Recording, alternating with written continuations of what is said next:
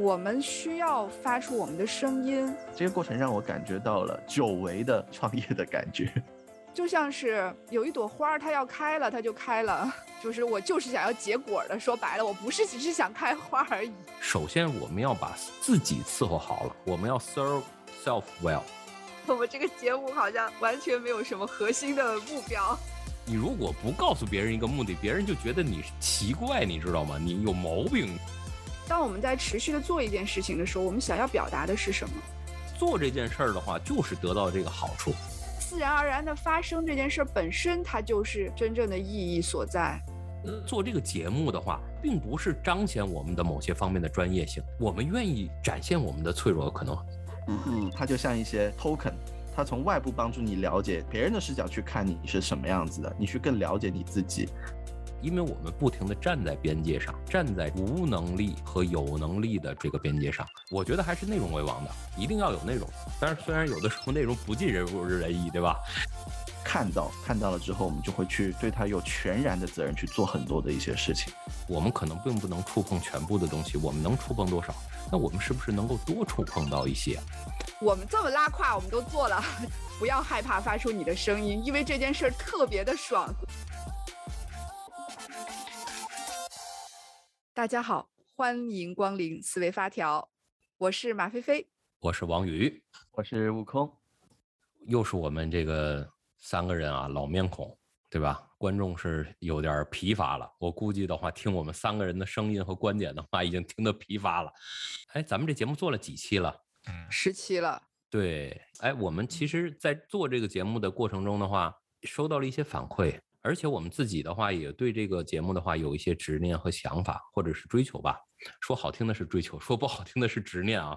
那这些东西的话，加在一起，我们今天的话，其实，当然，我个人想总结一下哈，总结一下，就是说，继往开来一下，就是说，我们这个节目也说一些我们这节目的一些背后的故事。一些创作的细节，以及我们的坚持，到底我们是怎么想的？这个节目到底是怎么想的？反正对我来讲的话，一方面听到一些反馈，特别好玩啊！一开始的话，呃，有些反馈说我们得加音乐，对吧？然后我们音乐加了，说这个你们需要请其他嘉宾，对吧？那我们其他嘉宾也加了，但是有一些反馈的话还是挺尖锐的。或者是对我们的节目的这种设置啊、内容啊，有些人的反馈的话，跟我们自己的一些追求的话，还是挺共鸣的。这个东西也就让我，让我们有一些思考吧，或者是更多的思考吧。我就感觉这个思维的话已经被拧紧了。比如马飞飞，就你怎么想的？就是说你脑子里的话，这个节目和其他节目的话区别，或者是你对节目的坚持。我有点想想起我们当初怎么开始有动机做这件事儿啊，就是回到我们最初的那个想法上去。呃，应该其实我觉得我们平时私下也会经常一起聊天，然后大家也会多多少少写过一些公众号呀，或者是做过一些分享啊，在一些活动里面，我觉得有些东西挺有意思的。我觉得我们聊天的时候那东西挺有意思的，这是一方面啊。第二方面就是我自己本来本身是一个。播客节目的疯狂粉丝，我非常喜欢听播客节目。可能我对声音本来就比较敏感啊，喜欢听音乐，喜欢声音的这种感觉。声音的感觉，它在那个脑科学道理上来看啊，那声音是直接到大脑里面的，它不像其他视觉信号的这个过程啊，这个就不展开讲了。就是我本身非常喜欢这种形式，我觉得它比一些直播的形式更好的可以去。像留下记录一样的留下一些东西，这个东西对于我们自己本身的，嗯，友情啊，还有我们做这些事儿来讲，也是挺有意义的。我其实一下子让我想到了最初我们是怎么启动了这个事儿啊。呃，那么到现在目前为止，仅仅做了十期，我们也收到了很多嗯大家的反馈意见。其实怎么说呢，我本身并没有特别的想过我们会做成什么样子，我就是觉得。我们需要发出我们的声音，仅仅就是一个存在，嗯，就像是有一朵花，它要开了，它就开了。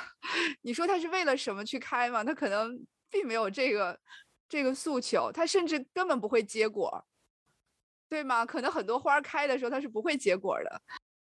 呃，所以当初就是觉得是不是就是开朵小花随便开一开，结果还很意外的说获取到了很多大家的反馈，这些反馈中最让我在意的，最让我在意的就是那些有建设性的，或者说直接点就是批评的声音。我坦白说，我是非常在意的，因为我一下子意识到说，呃，我的内心深处对于这个节目将变成什么样子，其实确实是有强烈的意向的，就是我就是想要结果的。说白了，我不是只是想开花而已。那也看到了我身边的人，他们也有这个想法，他也觉得，哎，你是不是结一个梨子，还是你结个杏，还是结个桃儿？哎，每个人的想法都挺不一样。嗯，所以我倒觉得这个节目本身让我更深刻的认识到了我身边给我提出反馈意见的这些朋友，他们是在一个什么状态里，他们在关心什么。对，我觉得我我先说这么多，因为我也挺好奇。悟空在这个过程中自己的感受是什么？其实你说到就是为什么最开始想要来做思维发条，确实我们线下的话有一些聚会的时候，我觉得我们聊的东西挺好玩的。然后，然后如果能能够以某种形式啊留下来，然后有有缘的朋友，然后我们能够一起分享到这些观点，我会觉得挺开心的。然后，因为以前我也去做过一些。呃，文字上的一些内容的一些一些一一一些工作，所以对音频的这样的一些节目，其实也特别的有好感。然后包括原来做做做过一段时间这样一些电台，所以我觉得声音这个东西，它能够承载的东西，不仅有知识啊、情绪啊。还有互动啊，还有这一种，你可能深夜或者说是有空的时候，能够在，呃，这种听觉之下去听的这种感觉，所以我挺喜欢这种状态的。然后就开始来做这个事儿。你说刚开始做的话，有没有特别大的一些执念？我觉得确实没有太大执念。我觉得就是要和对的人在一起，呃，玩这样的一些东西。对，就是像王宇桑啊、菲菲啊，我觉得和大家能够去聊这个过程本身，我会觉得很开心。而最开始的。然后，所以当时我觉得我们当时做节目的话，就是，呃，以 happy 为目的，就是大家，呃，有问题能解决，或者说有观点想去讲的时候，能把自己先讲 happy 了，先先把自己给照顾好。就这么来启动的，那确实在这个过程中，确实是能够感到 happy 啊，然后也会有，呃，有一种自豪感，去给自己身边的人去，呃，推荐自己去录的这样一些节目，有的是那一种你会觉得不一定能够推荐的出去，但是你会想要精进，然后最后能推出去，有的话就是你一开始就会很有冲动想给他去推荐，那或多或少有很多朋友就是也是加入到了订阅的这个 列表里面，挺开心的，然后。过了一段时间，其实有很多都会受到有一些影响。比如说，我们讲那个亲人的那一期，就是怎么样，就是随着年龄的增长，是思维僵化了，还是可以走出自己的舒适区？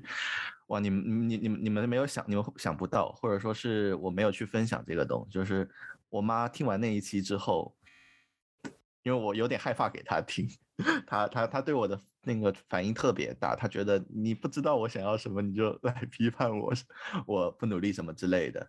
就是我当时会觉得有一些，嗯，会不会不要就是给他听不太好。结果没想到的是什么？就是他这段时间，就是他原来是一个把自己的生活全部付出给家庭的一个状态，他在深夜的时候留出了一些时间，然后。其实那些时间也是重复的，我们也可以自己把自己打理好嘛，对吧？我就当时想让他给自己留一些时间，深夜的时候十一二点还在房间里面去学习英语，在那里去做背诵，所以我啊，我感到特别的触动。我在想，就是，嗯，可能不不一定能够去做一个 非常影影响特别多人的，但是就是从身边的人来讲，如果他有这样的一些需要，或者说我们讲的一些观点恰巧。他能够去共鸣，那我觉得就是挺开心的这样的一个状态，所以就是思维发条的这时期对我来讲有非常多美好的过程，就是呃在每一个小的拐点有挫折或者说有改进的一些地方，我们三个人都是迎难而上的去不停的去精进自己的这个过程，这个过程让我感觉到了久违的，其实久违的还会有一些创业的感觉，然后它让我有一些。活着的状态，对，先讲到这些，来听听大家的，然后我们等会儿再接着聊。嗯，我呢就发现，你看啊，我跟王宇伞，我跟悟空两个人，感觉都是目的性不是特别强的，就是玩的比较嗨。我不知道，作为你本身思维发条，其实你已经运营它很久了。你现在看到我们俩这个状态，你会不会担心我们这个节目好像完全没有什么核心的目标，纯粹就是开心？我我我觉得这很好啊，就是说，个人认为的话，内容就是说我们需要关注内容的，因为你没有观点，因为我们是要做节目，需要去写一些东西去传播我们的东西，或者是记录我们。坚决不是简单或者单纯的这种日记，对吧？这种记个东西啊，我比如我们今天学了什么引导方式，对吧？记一下，不是这样的。我们要有内容，但是我们首先我们要把自己伺候好了，我们要 serve self well，把自己伺候好了之后，我们自己觉得有信心，愿意去把我们的节目推荐给其他人，那我觉得这就是我们的部分的成功。所以你说这是有目的吗？那也是有目的。就像我练瑜伽，别人说 OK，你练瑜伽你是要干啥？你是要更健康的身体？我说是，因为你如果不告诉别人一个目的，别人就觉得你奇怪，你知道吗？你有毛病，你知道吗？但是如果说你一直练下去的话，其实你获得的东西会更多一点，对吧？我相信马飞飞的话，你锻炼身体的话，也有这样的一个。一一些东西，对吧？对我刚才有点这种感觉，就是，嗯，像我健身呢，其实最经常听到的大家的评价就是啊，你很有毅力啊，你怎么那么能坚持？包括其实你要关心这个领域的话，这个领域也好像也非常鼓励大家坚持，呃，就是对抗自己的这种。惰性好像这是一个很有价值的事情。事实上，我经常说的是，我说我这可能就是上瘾了吧，上瘾了吧。但是另外一方面，为什么为什么上瘾？到底是什么？目的是什么？很多人也会问我，你健身的目的是什么？不可能没有目的，对吗？那我通常我不会真正的讲出我真正的目的是什么，我就会说啊，那就可能就是呃身材好吧，身体健康吧。这个听上去是比较 make sense 的，对吧？大家不会觉得很奇怪。但是我。我真正跟我这些身边健身很多年的好朋友们，包括我的健身教练去交流，我发现我们这些人中，他的真正的那个目目的是很难说得明白的。但是你要问说这个过程你爽不爽，你开不开心，你对自己的理解，你在健身中你在控制自己的身体，你在做一个动作要做十五个、二十个，然后要做四组、五组。这个过程中那种感受是非常难以形容的，所以回到我们现在今天在聊的这件事情，我觉得可能当我们在持续的做一件事情的时候，我们想要表达的是什么？我觉得就是这么一个问题。你要表达的是这件持续事情背后的那个某一个意图，这是绝大多数人比较愿意能够理解的一个点，就是哎，你这个持续做这事儿，你背后是有一个意图的，不然你为什么要坚持？但是。真的是这样吗？我倒觉得，可能坚持这件事儿，或者说它自然而然的发生这件事儿本身，它就是真正的意义所在。这件事儿的话，马飞飞说的这个东西让我想起了志愿者文化。也就是说，什么是志愿者文化？就是你发自内心的，你不就是做这件事儿的话，就是得到这个好处。那这种事情。志愿者的事情也是越来越多的在我们生活中的话发生了，就各种各样的这种所谓的志愿者。那志愿者的文化恰恰就能够彰显出来了一个非常和谐的社会。为什么和谐？是因为的话，所有人的话做这件事儿就得到这件事儿的好处嘛，所以他就和谐了嘛。但我另外的话想说的是什么呢？就刚才的话，是因为有很多朋友给我们提意见嘛，这又让让我想起了很多年前，我第一次登台演讲的时候，台下有一个朋友给我提出意见。我演讲完了之后，这个哥们儿的话就说：“王宇，你的口头禅太多了。”那我非常。感恩有这样的朋友，你会发现的话，其实我一直身边，我特别感恩感恩的地方的话，就是我身边一直有这样能够非常直接、坦诚的指出我问题的朋友，我都有一些感动。恰恰是这些朋友，我觉得我可以更真实、更勇敢的去面对这个世界。那做这个节目的话，其实它并不是彰显我们的某些方面的专业性，可能有部分的专业性，但是我们愿意展现我们的脆弱，可能或者是哪怕就是观点，可能是脆弱，也可能是强悍，对吧？不管是什么，但是这是我们的东西。但非常感恩的地方是什么呢？我们周围还有很多朋友，非常的在支持我们。那如果说这个节目本身是一个我们发出的信号的话，我想问问你们两位，觉得这个节目在发出怎样的信号？先问问悟空吧。觉得其实其实我是一个。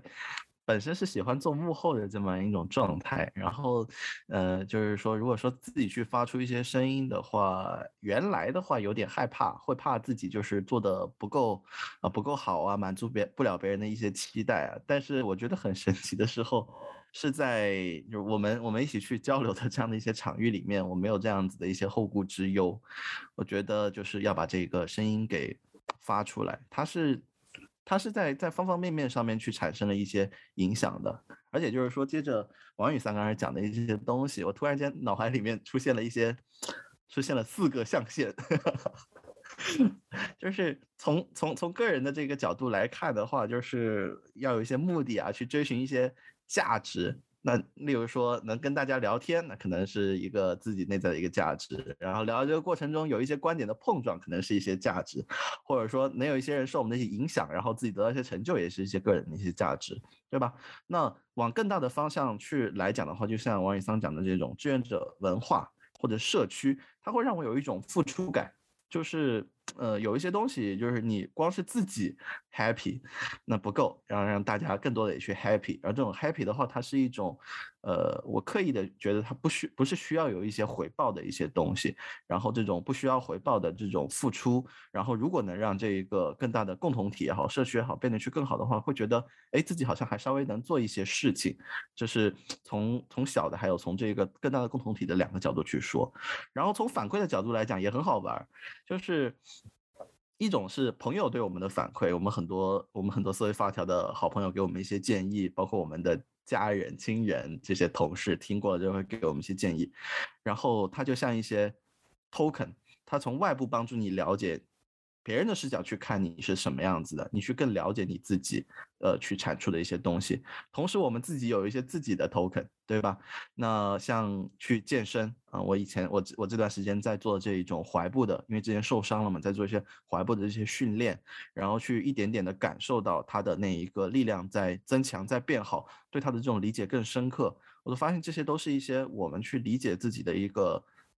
一个一个 token 的一个状态，然后它让我觉得我自己对自己的理解更深刻了，我对我自己的内在理解更深刻了，我对这个外在世界的触觉更强烈了。这个东西本身，呃，我不知道你们是怎么感觉啊？对我来讲的话，我会有一种狂喜的感觉，这种这种喜悦的能量度非常高，会到达一种狂喜的状态。嗯。在这种高能量的这样的一个浸泡里面，如果我又能够持续的去做一些事情，让它有一个量变到质变的一个过程，是我非常期待的一个感觉。然后也想听听王雨桑是什么样子的感觉。就是就像刚才悟空说的，这个东西的话，其实就变成了我们自己探索自己。也就是说，我们非常明确的话，未来的世界，也就是我们将要面对的世界的话，是一个是一个不确定的世界。当然，这句话的话说了无数遍了。哈哈。那这种无数不确定的世界的话，你会发现，如果是不确定的世界的话，你就不好对它进行预测。或分析，因为你只有预测性了，你确定有一些确定性的话，你才能够对它进行分析。这也就是说什么呢？就比如，那我们修炼呢，能修炼什么呢？因为你如果能够看到一些东西的方向的话，你才能够知道往哪儿跑。但如果你看不到方向的话，其实你不知道往哪儿跑，你只能练自己跑步的速度，或者是启动的瞬间的这种这种冲击力，对吧？那对于我们每一个人来讲的话，其实现在你要知道，如果说我们确定性的世界，那我们就知道就把这个东西进行分解，对吧？WBS 嘛，啊，分任务分解，对吧？任务指派，对吧？任务完成，对吧？传统项目管理，对吧？那咱们就可以干好这件事情。那如果说这个东西不确定，那我们修炼的是什么？其实我觉得啊，因为我们不停的站在边界上，站在这种我们无能力和有能力的中间的这个边界上，去不停的用过这个产品啊，或者是东西做出来这个东西，那我们修炼的话，就是我们的快速的复原能力，以及我们对自己持续的这种优化。强化的东状态，只要我们活下去，对吧？我们的迭代次数够高，那肯定，那这个节目自然而然的话会发生变化。那这种瞬间的这种意志，也就是或者英文单词就 will，w i l l。那这个英文单词的话，不光是有将来你将是什么意思，它还有你的意志的意思。所以我觉得的话。我们的修炼内容只是一个副产品，那我们关键的就是要对自己就是 will 的这种修炼，就是对于产品这种本身的思路、内容的这种这种这种关系程度。对我觉得还是内容为王的，一定要有内容。但是虽然有的时候内容不尽人如人意，对吧？迭代次数多了，自然就会好一点，对吧？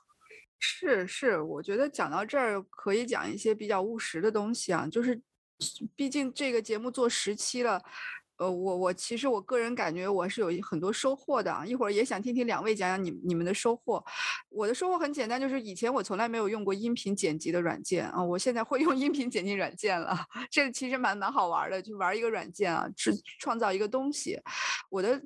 嗯，我的第二个收获就在于说，嗯，我去真正的体验，作为一个产品经理，我该干什么事情。呃，也知道我的朋友，小圈子的朋友都知道，就是我以前是，哎呦，就特别不喜欢产品经理这个名字的。然后我现在呢，就是我现在企业里，我还真的就是挂产品经理的这个 title。我为什么不喜欢产品经理这个名字啊？是因为。我认为，在我心中，产品经理是应该是很神圣的。我们前两期有一个有一次请韦丹来上节目，韦丹就讲到了说，在企业里做事儿，就是感觉做这事儿就是一一群干干呃一群奶妈是吧？没有一个人真的去对这个具体的事情去负责，像亲妈一样来负责。那我是认为产品经理是要对内容负责的。那么，其实我长期的在企业里面，我是感受不到这种我可以对一件事情真正的负责的这种感觉。我感觉我每一天都在。尝试划定边界，说啊，这个事儿事实上我没办法干啊，我也只能给你建议啊，你爱干不干啊。我我压力大的时候，我就很多这种负能量发言。我感觉我身边的伙伴们可能也会被我的负面情绪所困扰，就是尝试和他们划定界限，就是一个事儿有一部分是我来干，其他部分是你们的，嗯。但是在做这个我们的这个小小的可爱的小节目的过程中，我有非常强烈的这种当妈的感觉。就是一个是我们有一期啊，确实我们自己录完，我们觉得不太行。然后我已经剪了一半了，当时花了大概两个小时剪了一半了。然后我想了想，我觉得我要鼓起勇气跟我的伙伴们说，对不起，咱们可能要重新再录了。这个节目真的是质量，我觉得内容上实在是达不到我们应该有的水准。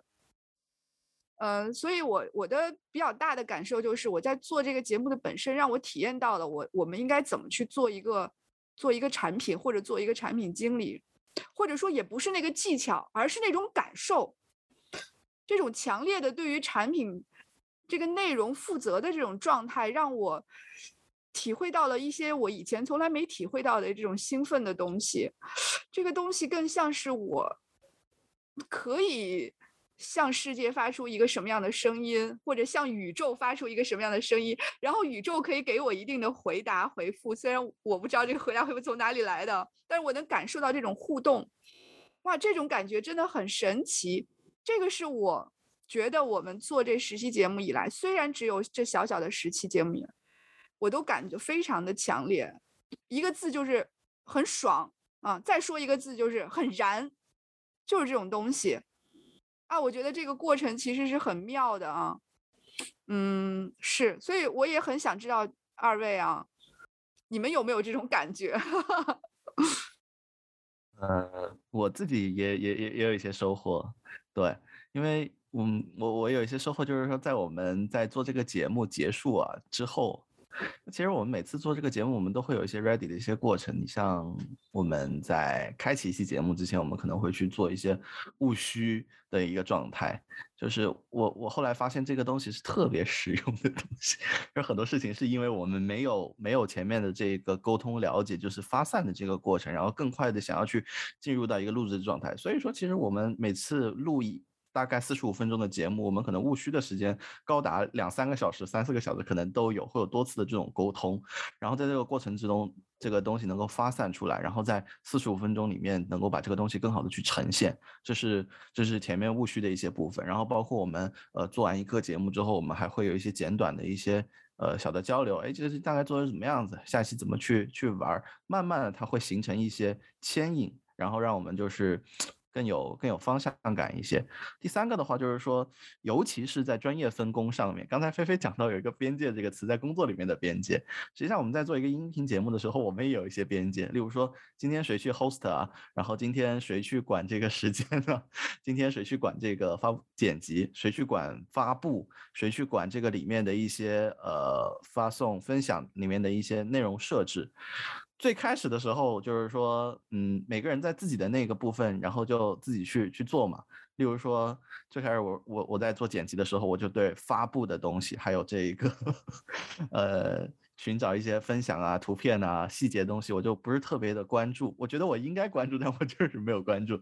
结果呢，我就觉得自己不太了解这个东西。然后王宇桑就很妙，就是经常让我们就是。换着这个角色去去去做，然后到现在为止，我们设备也更新了。然后上上次的时候去做了一下发布，然后发现里面你要去摘要啊，里面要去做校准呐，然后里面的一些呃格式化的，然后包括一些错别字的一些订正呐，然后每期音节音频节目里面你也需要包含哪一些元素，就是直到自己有了那个视角，自己在做，对他拥有完全的这个责任的这个时候，才知道其实每一个。角度每一个视角，他要去做的这个事情，都是呃非常需要你去做这个投入的。后来我们也自己去写了一个。这个过程的一些文档，然后看见大家在上面去做一些更新，把每一个视角里面就是会关注到的先去去做上去。然后我觉得这样的一个小的团队，怎么会有这么大的一个能量？你就做了十期节目，然后就能够把一个流这个过程磨合的这么好。我我我很多时候我在企业里面其实很难体会到这个东西，就是你知道这个东西怎么做，或者说该这么去做，但是你去 去玩的时候，你会发现大家其实都不太关注你。我所以我在觉得这个。做这个节目里面，呃，对我们几个人来说，那可能后我们后面会有更多的一些伙伴，我觉得能感受到对彼此的这种关照和就是看到的这样的一些感觉，然后我们看到了之后，我们就会去自己对他有全然的责任去做很多的一些事情，所以这我觉得这是我挺大的一个收获的，嗯，也听听王以桑的收获很多啊。首先，这个思维发条的这个声音。或者这个品牌能够依依旧的展现在大家的面前，这我觉得就是对我极大的收获。就是我之前的话跟我母亲说，就是聊天调侃，就说如果我比别人强的话，那强多少呢？然后我告诉我母亲说，我就强那么一点点，就是如头发丝一般的这么点儿东西。但是如何得到，或者是比别人去。去，去多出那么头发丝一般的这种的东西，其实是需要很多坚持和努力的。当然了，这种坚持的话，当然不是这种傻傻的坚持，就是说，就明知道啥玩意儿没有，对吧？那我们就坚持，对吧？当然，这可能是有东西的。可能了解我的人的话，也知道的话，我其实是不停的在疯狂的放弃很多东西啊。当然了，也在去。尽可能的去坚持，我放弃的目的的话，恰恰是为了去坚持一些东西。那当这个品牌，当这个思维发条的这个声音，能够依旧的响在大家的耳畔，去能够产生出一些内容和观点的时候，那我觉得我就是莫大的欣慰。谁知道呢？谁知道的话，缘分的话，就是我们能够说到什么东西，或者说是我们触碰到了哪哪哪些东西。我们知道，OK，我们可能并不能触碰全部的东西，我们能触碰多少？那我们是不是能够多触碰到一些？那这东西恰恰是思维发条在刚开始创建，哪怕是在公众号上刚开始创建的，我们的坚持和我们的这种价值主张。这就是我想说的，嗯嗯，我们今天录节目的时候，昨天晚上刚刚崔健在线上做了一场演唱会啊。嗯，崔健是国内很多音乐青年的身心里的大神。他有一句歌词，他说：“老子根本没变啊。”他有一句歌词，我其实有一个想法，就是刚才王宇讲到，你会经常做很多事情，然后你也会经常放弃很多事情。就是为什么我会把这两件事情想在一起呢？是因为，呃，很多人觉得说，哎，你看王宇，你看他以前是不吃午饭的，或者说他现他不喝咖啡的，然后我说不，他现在吃午饭，或者哦不，他现在又开始不吃午饭了，然后或者他哦，他现在又开始喝咖啡了。很多人可能会觉得，哎，你这个人，你不是原来的你，你你不是那个坚持一贯如一的你，所以你没有坚持的能力。所以大家会觉得说，如果我不改变是一件好事，因为我始终是那个我自己。我昨天听到崔健唱歌的时候，那句歌词让让我一下子意识到，我说变或者不变这件事本身，它不是你想的那个样子，不是直觉上的我不变，我就是原来的那个我了。然后我因此可以更好的维持我这个人的这个样子。我是觉得我们是在不断的跟这个世界去做交互的。而这个交互的方式就是发出你的声音，不管以什么形式，这个发出的这个声音，它更多的是一个呃寓意啊，就是比如说，我认为我们现在做节目就是在发出我们的声音，而这个声音它是一个探索，这个探索让你去确确定你能会得到什么样的反馈，而这个反馈更好的可以帮助我们去了解我们自己，了解我们身边的环境啊。前面王宇也讲到。在这个复杂的多变的世界里面，你没有办法像做方案一样把所有的事情穷尽，然后开始逐渐的去做。你只能是，你只能像摸黑儿一样，就是不断的去摸周围有什么啊，这是石头，那是路，可能有一些潮湿的地方有青苔，这才是我们真正的一个常态。而这个就是我在我在这个节目中，我在我们自己录的这个可爱的小节目中，我感觉我可以发出一些声音去做一些探索了。虽然可能我们得到的反馈是啊，对方前前方是有危险的，或者你们做的是不够好的。是我我我不知道这个地方 悟空怎么想。因为我听到菲菲讲这个东西，我突然哎也也是在想，就是因为我们做做到做到第十期了，往后去做的话，我觉得可能也是想给大家有一个小的这种邀请，就是你看我们做的这个过程，就是一个在。探索，然后在悬崖边上，然后摸黑的这样的一个过程。就其实，我觉得我不害怕去，或者我们都不害怕去展现我们脆弱的一些东西。就是它会，呃，内容啊，起起伏伏啊，或者说是我们的一些呃观点呢，是否就是说会需要有一些更更进一步的一些东西。但是它就是我们最真实的这样的一个。状态，我们会把它去展示出来。那我也在想，会不会去 有更多的朋友，就是说，呃，愿意来到这个思维发条做客的这个时候，这也是我 我的一个意图，就是来做客的这个时候，能够嗯更勇敢的把你的声音发出来。我们可以去探索一些边界的一些东西，那不一定就是说，它一定得是。你你的你你已经做的很专业了，然后来这个地方去，呃，去要要教到别人或者给予别人一些什么？我觉得这种一起探索共舞的状态，也是我们这个节目挺需要的。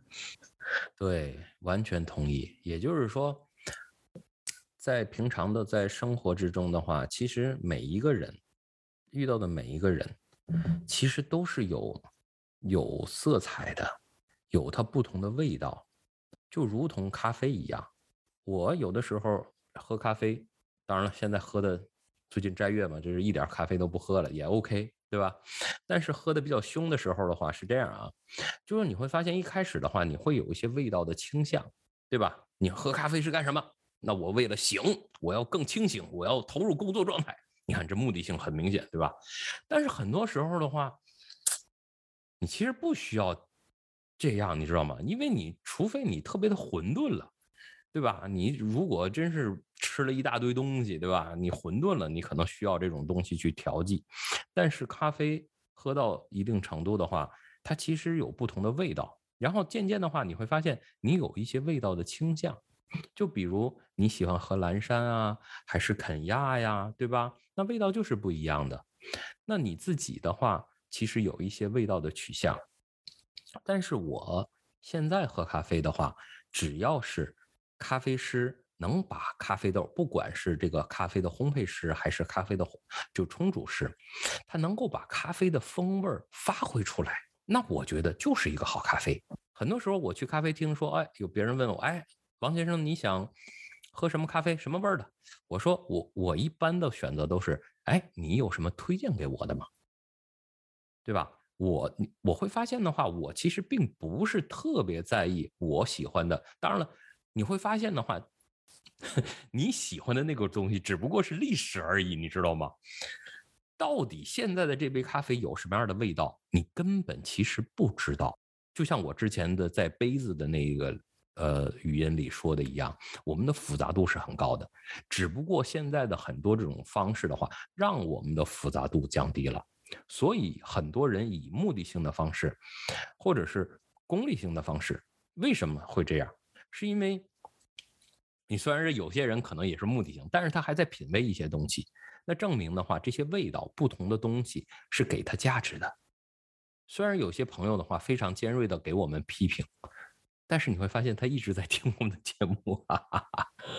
那我觉得这个东西是很重要的，而且的话，就像刚才悟空说的，我们邀请任何人，任何人，嗯，只要你愿意去说出你的观点，展现出你如同咖啡一样不一样的味道，只要你把这个味道放大了，对不对？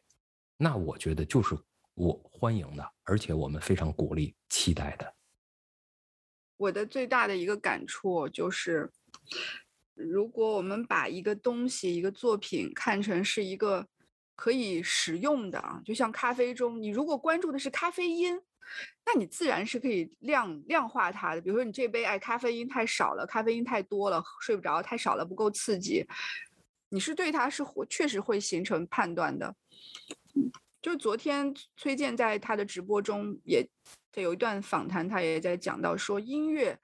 你不需要去教化，就是听懂就听懂了，不是说它是有什么功利性的东西，所以我更认为我们在做的这件事儿，它就是一传递的是一种感觉，我我不觉得它是一个功利性的东西，或者说我希望我们远远不止一些能力上的一些信息传递而已，我会希望说。